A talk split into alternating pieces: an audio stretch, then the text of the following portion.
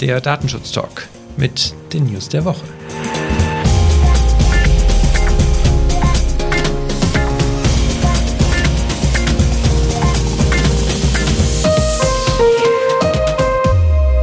Heute ist Valentinstag, also Freitag, der 14. Februar 2020 und mein Name ist Heiko Gossen. Und mein Name ist Laura Droschinski. Wir schauen nun gemeinsam zurück, was diese Woche in der Welt des Datenschutzes passiert ist. Redaktionsschluss war heute um 12 Uhr und Laura, welches ist das Thema, was du als erstes mitgebracht hast? Ja, meine erste Nachricht, die ich mitgebracht habe, ist direkt eine Premiere. Denn im Laufe der Woche startete das erste Konsultationsverfahren. Also seit dem 10. Februar lädt der Bundesbeauftragte für den Datenschutz und die Informationsfreiheit Experten und Expertinnen ein, sich zu dem Thema Anonymisierung von Daten zu äußern und Stellungnahmen abzugeben. In erster Linie geht es hierbei um die Frage, wann eine Anonymisierung von Daten eine Verarbeitung darstellt, gemäß Datenschutzgrundverordnung, und welche Rechtsgrundlage dafür dann zukünftig zu wählen ist. Finde ich gut. Ist ein sehr aktuelles Thema, was auch in der Branche breit diskutiert wird. Und man hat ja auch von den Aufsichtsbehörden durchaus schon gehört, dass sie eine Rechtsgrundlage als erforderlich sehen für Anonymisierung. Von daher finde ich das als Maßnahme seitens Herrn Kelber tatsächlich eine gute Idee, hier mal die breite Masse zu konsultieren. Toll. Das auf jeden Fall. Also vielleicht dazu zu sagen ist noch, dass hierbei der Bereich der Telekommunikation besonders im Fokus steht und damit zusammen dann auch die Standortdaten im Mobilfunknetz. Das äh, erste Thema, was ich mitgebracht habe, ist eher ein technisches Thema. Hier geht es um Sicherheits-, eine Sicherheitslücke in Citrix-Systemen. Citrix ist ein System, was sehr häufig eingesetzt wird, um Mitarbeiter zum Beispiel im Homeoffice anzubinden, damit die lokal eine Möglichkeit haben, an ihrer normalen Arbeitsumgebung zu arbeiten, was aber auch im Bereich der Fernwartung eingesetzt wird. Und das ist im letzten Jahr schon bekannt geworden, dass es da eine sehr kritische Sicherheitslücke gibt. Und es gibt auch schon viele Systeme, die gepatcht sind. 80 Prozent sagen Sicherheitsforscher, aber auf der anderen Seite heißt es natürlich auch, 20 Prozent sind noch ungepatcht und da diese Systeme auch zum Beispiel häufig in Krankenhäusern zum Einsatz kommt, ist das durchaus etwas, was sehr kritisch für ein Unternehmen ist, was diese Sicherheitslücke nicht gepatcht hat. Von daher ist es durchaus ratsam, dass jeder nochmal schaut, ob er denn halt, äh, wenn er Citrix-System oder Citrix-Server im Einsatz hat, ob die denn schon gepatcht sind. Ja, hoffen wir, dass das auch bei den 20 Prozent auch ankommt. Die hören uns bestimmt alle zu. Ja, mein nächstes Thema ist auch wieder technischer Natur. Und zwar geht es um Microsoft Windows 10. Aus der Vergangenheit wissen wir ja, dass Microsoft-Produkte schon mal etwas negativ im Fokus stehen, was den Datenschutz angeht. Der hessische Landesdatenschutzbeauftragte hatte sich ja in Vergangenheit auch schon mal zu einer Cloud-Anwendung Office 365 geäußert, weil da die Datenweitergabe an Dritte nicht ausgeschlossen werden konnte. Jetzt gerade aktuell ist eine Stellungnahme vom bayerischen Landesdatenschutzbeauftragten offiziell gemacht worden, der im Rahmen einer Analyse mit einem Team feststellen konnte, dass Windows 10 die Möglichkeit bietet, die umfangreiche Erhebung von Telemetriedaten zu deaktivieren. Das, äh, wenn ich es richtig wahrgenommen habe, so aus dem Augenwinkel, ist das aber vor allen Dingen für User von den Enterprise-Lizenzen nur möglich und nicht unbedingt für den Endverbraucher, der jetzt vielleicht eine Home-Lizenz einsetzt. Das ist genauso korrekt. Aber für uns, ja, das gibt halt einfach Hoffnung, dass sich da auch die Produkte weiterentwickeln. Ja, vor allen Dingen im Unternehmensumfeld sind ja meistens dann auch die Enterprise-Versionen im Einsatz. Von daher dürfte das dann für die auf jeden Fall relevant sein. Genau, richtig. Ja.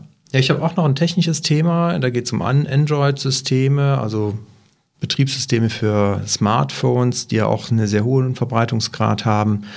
Und da ist es tatsächlich so, dass im Moment in einem Bluetooth-Stack ein, eine Schwachstelle besteht und diese sollte natürlich gepatcht werden. Jetzt ist das Problem, dass natürlich nicht alle Anbieter von Android-Systemen auch dann ihre Geräte noch so supporten und zeitnah Updates rausbringen.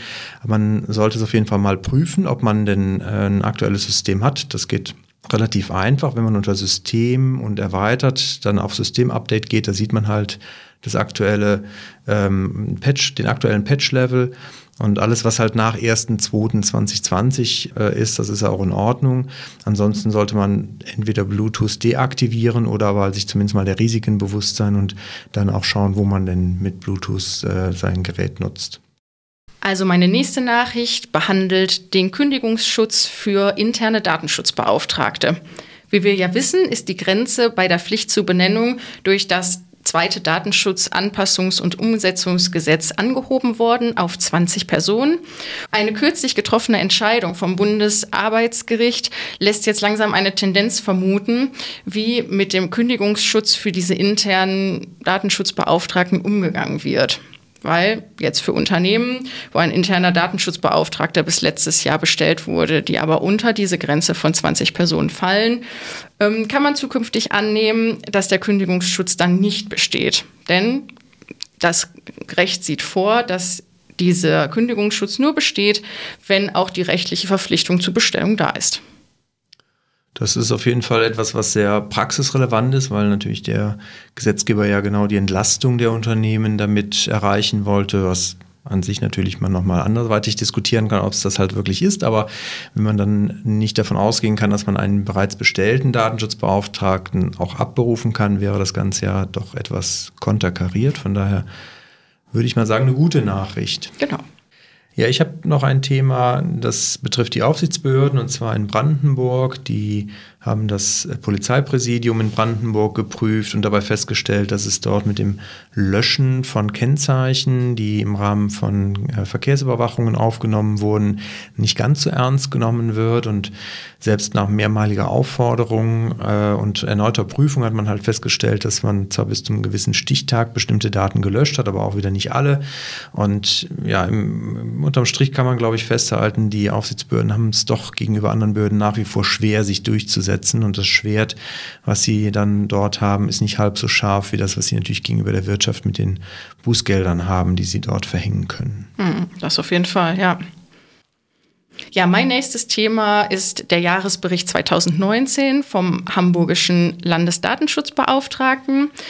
Die Veröffentlichung beinhaltet sehr viele interessante Themen und mein erstes Thema, was ich mir rausgesucht habe, bezieht sich auf das Tracking von Webseiten bzw. das User-Tracking. Es wird im Bericht darauf eingegangen, dass immer mehr Anbieter und Verbände aufgefordert wurden, entsprechende Einwilligungslösungen zu implementieren. Aber es wurde auch festgestellt, dass das nur nach und nach Wirkung zeigt. Das heißt, da ist sicherlich im Laufe dieses Jahres vermehrt davon auszugehen, dass da auch durch die Aufsichtsbehörden ein Augenmerk drauf gelegt wird. Ja, ich glaube, mit dem Urteil des BGHs Ende Mai wird sich da noch mehr Rechtssicherheit natürlich auch herausstellen, wie dann äh, in Zukunft auch das TMG zu lesen ist oder ob es überhaupt noch anzuwenden ist, was das Thema Tracking angeht. Und äh, da wird die Aufsichtsbehörden nicht nur in Hamburg, glaube ich, werden dann durchgreifen. Von daher ja, sollte man tunlichst vorbereitet sein oder halt schon umsetzen. Genau. Ja, davon ist auszugehen. Ja.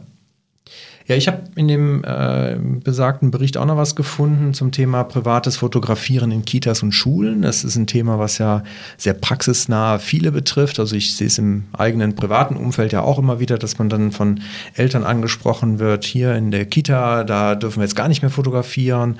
Und das finde ich ganz gut, dass der Herr Kaspers da nochmal klargestellt hat, dass es halt durchaus ein Unterschied ist, ob ich halt privat für mein eigenes Fotoalbum zu Hause ein Foto mache und äh, das in der Kita oder Schule anfertige, wo auch vielleicht andere Kinder mit drauf sind.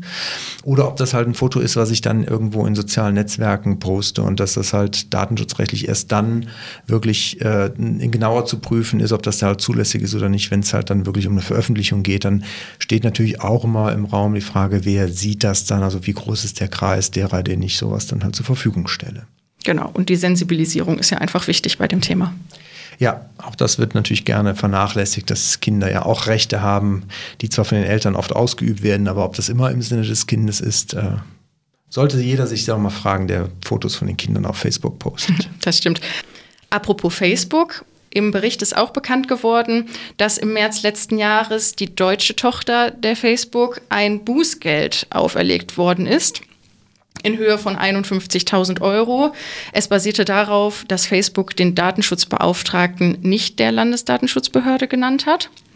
Aber ich gehe mal davon aus, dass das kein Betrag ist, der wirklich wehtut.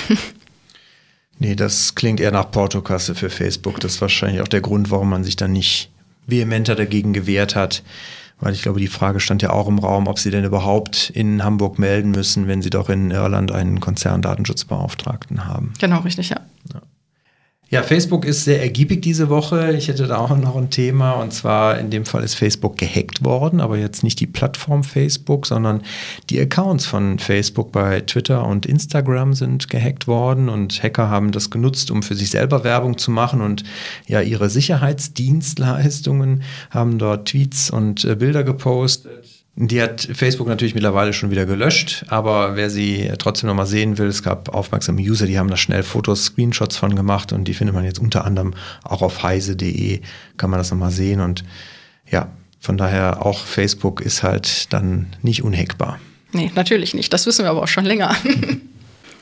Meine letzte Nachricht für heute befasst sich mit einer aktuellen Verhandlung beim Bundesgerichtshof, denn hier wurde am Donnerstag die Frage aufgeworfen, ob denn eine Verbraucherzentrale für betroffene Nutzer im Rahmen von Auffälligkeiten im Social-Media-Bereich vor Gericht auftreten dürfen. Ähnlich zum Planet 49-Urteil soll diese Frage wohl, das stellt sich im Laufe der nächsten Woche raus, dem Europäischen Gerichtshof vorgelegt werden zur Klärung. Ja, ich habe schon kritische Stimmen gehört, die gesagt haben, ob denn der BGH überhaupt noch was selber entscheidet. Aber das sind natürlich Themen, ich glaube, das macht schon Sinn, die auf europäischer Ebene auch entscheiden zu lassen. Ja. Das auf jeden Fall, ja. Ja, ja und ich habe auch noch ein, ja, auch Verbraucherschutzthema, ähm, ist allerdings auch nicht in Deutschland, sondern in Italien. Der italienische Telefonkonzern TIM, der hat wohl auch von der Möglichkeit, Telefonakquise und Telefonwerbung zu betreiben, sehr exzessiv Gebrauch gemacht, ohne hier alle datenschutzrechtlichen Anforderungen zu berücksichtigen, auch Widersprüche von Betroffenen ignoriert und äh, da steht jetzt auch ein Bußgeldbescheid über 27,8 Millionen Euro im Raum. Also ja, ich sag mal, ein Bußgeld auch was schon was man auch dort schon wieder spüren dürfte, im Gegensatz zu vielleicht 51.000 Euro bei Facebook. Ja, genau. Ja, dann waren das aus unserer Sicht, glaube ich, die wichtigsten Datenschutzthemen diese Woche und wir freuen uns wie immer über positives Feedback und gute Bewertungen sehen wir auch gerne. Aber wer auch Hinweise zur Verbesserung hat, die nehmen wir natürlich auch immer gerne auf. Schicken Sie uns gerne eine E-Mail an datenschutztalk.migosense.de oder hinterlassen Sie uns auch gerne einen Kommentar zur Folge unter migosense.de slash podcast und wir versuchen auch immer zeitnah darauf zu reagieren. In diesem Sinne wünschen wir allen ein erholsames Wochenende. Bleiben Sie uns gewogen.